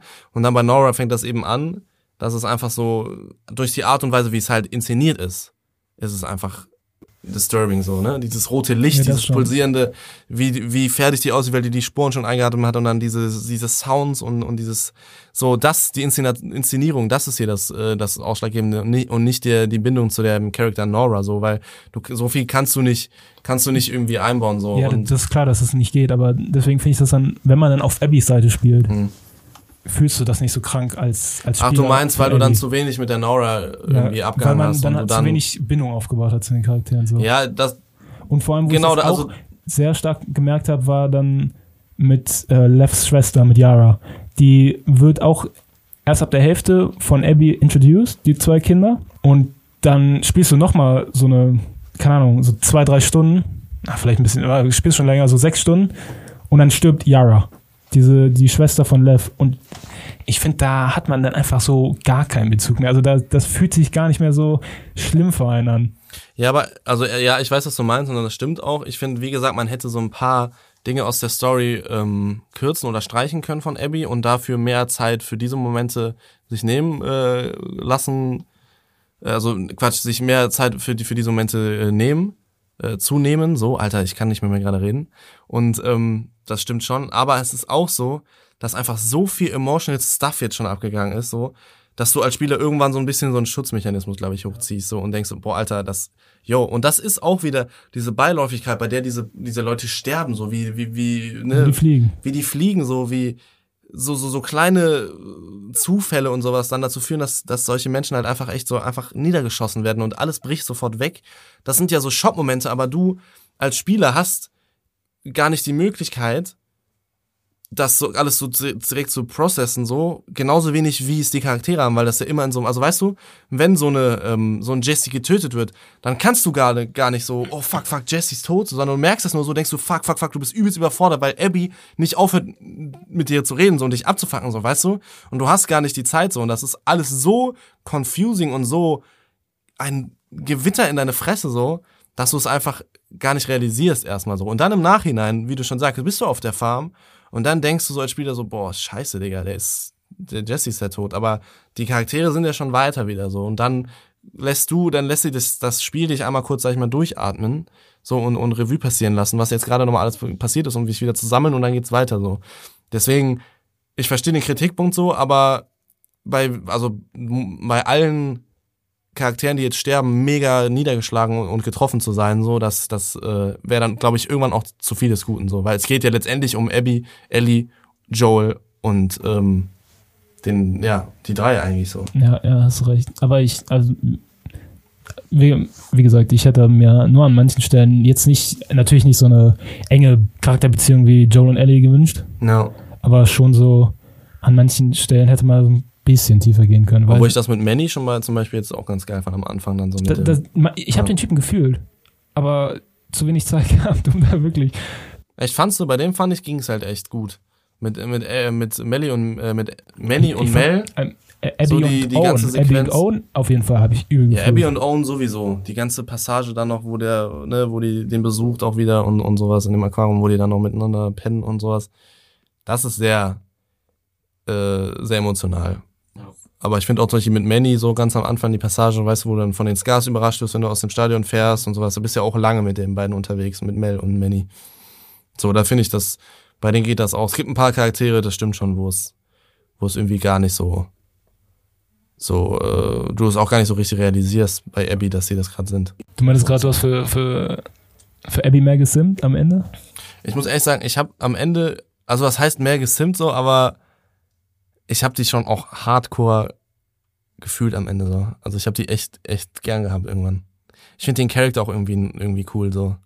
Ne, also viele haben sich da auch wieder total drüber abgefuckt, ja, eine Frau kann nicht so muskulös sein und das ist total Ja, das unrealistisch. ist aber das ist, das, Ja, sind, das ist- Kritik, die ist ja komplett Ja, unbegründet. eben, genau. Und äh, das ist sowieso so ein Punkt, ne? Das haben wir am Anfang gleich einmal angesprochen, so, äh, äh, wieso ist jetzt auf einmal Ellie im zweiten Teil lesbisch? So, das ist im ersten Teil ganz klar schon angekündigt. So, Das war Äh, ja auch im DLC das schon. Im DLC wird es ganz klar, also weißt du, solche Sachen ähm, und dann dieses auch so Transgender-Thema wichtig, und sowas. Ich, Das wollte ich eh fragen. Ja, ich hab's Ähm, gespielt. ich hab's auch Nee, gespielt. und ich habe das gespielt habe, das war safe nicht draußen, als, äh, als der erste Teil, äh, als das erste Teil direkt rauskam. Nein, es ne? kam Der später. kam mit dem Remastered, mit dem glaub ich. Remastered. Ich fand den so wichtig zu spielen. Ja. Ja, hat der auch war auch so richtig gut. viel, so viel Tiefe mehr auch. Tiefe für Ellie gegeben. Ja. Ja. Nee, und ich finde halt diese ganze Kritik äh, basierend auf, auf äh, ja, Transgender und, und Homosexualität und sowas so. Das Selbst finde ich. wenn das Spiel hat es eigentlich mit noch am meisten richtig gemacht. Ich, ich hat- wollte gerade sagen, das Spiel hat's halt mega gut gemacht, Ja. finde ich. So, ich finde überhaupt, ich habe nicht kein, also kein einziges Mal habe ich gedacht so, ey Bro, das fühlt sich irgendwie unnatürlich an, so dass das jetzt auf Zwang irgendwie reingeklemmt wäre, so wie es viele irgendwie behauptet haben. Ich finde den Charakter von Ellie, der ist, das ist einfach so perfekt rund so und auch, dass sie homosexuell ist, das wird, das ist eigentlich scheißegal, so, weißt du? Das ist überhaupt kein Ding, so, das, das ist einfach so und das ist cool und das passt und das ist, das ist irgendwie auch neu und frisch. So, Ich meine, wann hast du jemals äh, irgendwie ein homosexuelles Mädchen in einem Spiel gespielt so, und hast damit stundenlang verbracht, so weißt du? Und es ist einfach, also du denkst da gar nicht drüber nach. Und dass dann Ellie, äh, Abby so mega die breite, äh, trainierte Frau halt ist, die sich durch, also durch diesen Rachegedanken so verzerrt ist, dass sie ja, die trainiert ja die ganze Zeit dafür. So, sie ist ja so breit und trainiert und trainiert und trainiert und ist so disziplinär, weil sie am Ende das Ziel vor Augen hat, sie will Joel umbringen, so. Weißt du? Das macht Sinn für den Charakter so. Und das Lev, das habe ich nicht so ganz verstanden. Ich glaube, er ist ein Mädchen, der ein Junge sein möchte oder sowas. Ja. Ähm, ne, also ja, genau, aber das funktioniert auch so. Das ist auch nicht unter die Nase gegeben. Das ist auch irgendwie eine coole Idee gewesen, fand ich sogar so. Das bringt, das gibt der Story mehr, als es irgendwie nehmen würde, so. Weil, ich meine, das ist ja immer dieser Kritikpunkt, den bei jedem Projekt, wo es irgendwie thematisiert wird, das, das, äh, das ganze Thema, ja immer die einen aufschreien, hier, das ist super, super, super, super, super gut und die anderen schreien, das ist super, super, super, super schlecht und keine Ahnung was und dieser Konflikt dahinter, anstatt es einfach zu akzeptieren und zu sagen, ey, jo, das funktioniert, das passt und bei The Last of Us passt es super. Also wirklich. So, da ist es, da fühlt es sich weder aufgezwängt noch irgendwas so. Bei The Last of Us fügt es sich einfach perfekt in die Geschichte ein. Auf jeden Fall. Die Kritik, äh, die, die ging ja aber teilweise auch noch sehr viel weiter. Zum Beispiel, was das ähm, Marketing anging. Habt ihr das mitbekommen, dass äh, in diversen Spieltrailern zu The Last of Us 2 und sowas, da wurden quasi Spielszenen gezeigt mit Joel, die aber gar nicht so wirklich drin waren. Also das waren, also die waren schon so drin, aber halt mit Jesse oder anderen Charakteren oder sowas. Und ähm, ja, haben, haben den Spieler da mehr oder weniger mit aufs Glatteis geführt, beziehungsweise falsche Versprechungen gemacht. Ja, es ist so, das ist ein Ding, das habe ich gesehen, also zum Beispiel so Szenen, wo dann ein altes Charaktermodell von Joel über das Jüngere gelegt wurde, ne, aus dem ersten Teil und die neu aufbereitet wurden, oder dass sogar Jesse mit Joel ausgetauscht wurde, ne. Diese Stelle, wo er die von hinten dann so überrascht Ja, mit der genau, Hand so genau. vorm Mund und dann so sagt, meinst du, ich würde dich das alleine machen lassen, so, das sagt ja eigentlich Jesse, aber Mhm. in dem Trailer ist das Joel, das stimmt schon. Und viele haben sich da auch drüber aufgeregt, ich meine, das ist, also du- man wurde angelogen im Marketing, es wurde einem falsche Sachen versprochen, so, das ist äh, Werben mit Dingen, die nicht, die nicht sind, so, das geht nicht. Ich auf der anderen Seite sage so, es ging einfach nur die ganze Zeit darum, diesen Effekt am Anfang des Spiels halt Ja, aufrechtzuerhalten. aufrechtzuerhalten, Weißt du, genau. es ging nur für diesen Effekt am Anfang des Spiels, weil wenn der nicht so puncht, deswegen zu deiner Frage vorhin, bevor wir aufgenommen haben, warum er Teil 1 unbedingt spielen muss, um Teil 2 emotional zu checken so und damit richtig Spaß zu haben, das ist genau der Punkt. Um diesen Effekt, sag ich mal, dieses Überraschen, diesen Schlag in die Fresse, in die Magengrube irgendwie aufrechtzuerhalten, muss man natürlich irgendwie tricksen so. Aber es waren so unspezifische Szenen, die da benutzt wurden, dass man ja jetzt auch nicht äh, irgendwie dachte, boah, genau deswegen hole ich mir jetzt das Spiel. Genau wegen der Szene so. Ja, aber es ist auch auf einer anderen Ebene äh, einfach auch nur, finde ich, komplett nachvollziehbar, dass sie die Fans sozusagen angelogen haben mit den äh, Trailern, weil ähm, jetzt mal ganz ne, auf Marketing-Ebene gesehen, die Fans, und das hat sich jetzt auch durch die Wertung und sowas komplett bestätigt, die wollten unbedingt ein neues The Last of Us mit Joel. Und das wussten die. Jetzt wussten die, weil der erste Teil genauso aufgebaut ist, dass man Joel und Ellie natürlich äh, liebt. Wie, wie Familie schon fast. Und dann war es natürlich komplett klar, dass sie den Fans das irgendwie so verkaufen mussten, als wenn Joel da wiederkommt. Weil wie gesagt, äh, wie ich gerade eben gesagt habe, der zweite Teil habt ihr ja zuerst falsch verstanden, der soll nicht, das soll man nicht so durchgehend enjoyen, der ist komplett tragisch. Und der wäre, glaube ich, wie du auch gerade meinst, der wäre nicht so tragisch gewesen, Und erst recht hätten es nicht so viele Leute vielleicht gespielt, weil die sich sowas schon erahnt hätten, wenn die Trailer nicht genau so gewesen wären, wie sie jetzt halt waren. Ja, ich, also ich finde, dass, ne, auf der einen Seite kann ich verstehen, dass, dass das Leute irgendwie auch nervt. Aber ich muss auch sagen, so, ähm, es ist ja nicht so, als hättest du jetzt einen Bausparvertrag deswegen unterschrieben und dich den Rest deines Lebens jetzt für irgendwas verpflichtet, sondern du hast im besten Falle, äh, also im schlimmsten Falle 60 Euro ausgegeben für ein Spiel, was absolut genial ist, was halt einfach nur nicht das ist, womit du gerechnet hast. Und vielleicht aufgrund von ein, zwei Szenen, die im Trailer ausgetauscht wurden. So. Also die Art und Weise, sich darüber so extrem zu empören und zu sagen, so, öh, das ist Betrug, das ist äh, bewusstes Belügen der Fanbase und alles so das finde ich halt, ist das vollkommen übertrieben. Das ist einfach nur Mittel, um äh, irgendwie seine Unzufriedenheit dann noch mit solchen belanglosen Dingen irgendwie zu bestärken und, und alles mögliche. Das ist äh, schade. Aber die Beschreibung, die finde ich, die passt perfekt. Also man gibt 60 Euro für ein geniales Spiel aus, mit dem man einfach nicht rechnet. Und genau das macht's perfekt, finde ich. Dass man einfach ja. überhaupt nicht rechnet, was auf einen zukommt. Das, das man ja auch mit Nischengame, weil es, guck dir Assassin's Creed an. Digga, du weißt bei jedem ja, Spiel, was passiert. Du weißt ganz genau, was passiert. Und das, es gibt so selten noch. Und ja, das ist eigentlich schade. Kriegst du halt ein Spiel vorgesetzt, das, das dich halt über diese 60, äh, über diese 30 Stunden, die du spielst, halt noch lange begleitet, so wie uns jetzt so. Ja, und nicht so und, überstimuliert, sondern nicht auch mal traurig macht. Ja, und was halt einfach, also wie gesagt, mich hat das Game echt äh, weitergebracht, so. In meiner, kognitiven Entwicklung, bin ich ganz ehrlich so. Es hat mir so viel gegeben, dieses Spiel. Ähm, und dafür bin ich auch einfach dankbar so. Auf jeden Fall. Und damit, äh, genau, enden wir jetzt auch mal langsam unseren etwas äh, längeren Podcast. Ich hoffe, wir haben irgendwen überhaupt gefunden, der sich das jetzt hier bis ganz zum Ende angehört hat und da irgendwie Interesse dran hat. Ja, auf jeden Fall herzlichen Glückwunsch, wer auch immer es bis zum Ende durchgehalten hat über den Nerd Talk hier. Schreib uns auf Instagram, weil wir haben jetzt nämlich einen Instagram-Channel, Drehzeug Podcast, ja. ähm, worüber man uns jetzt auch erreichen kann ähm, und auch gerne Wünsche über über kommende Folgen oder sowas äußern kann oder Kritik und äh, Resonanz gerne gesehen. Folgt auf jeden Fall ähm, unserem Podcast, gibt uns eine Bewertung, eine ehrliche Bewertung. Und ähm, ja, wir hoffen, dass wir euch beim nächsten Mal dann wieder hören. Ja, schaltet auf jeden Fall beim nächsten Mal wieder ein, wenn es heißt. Drehzeug.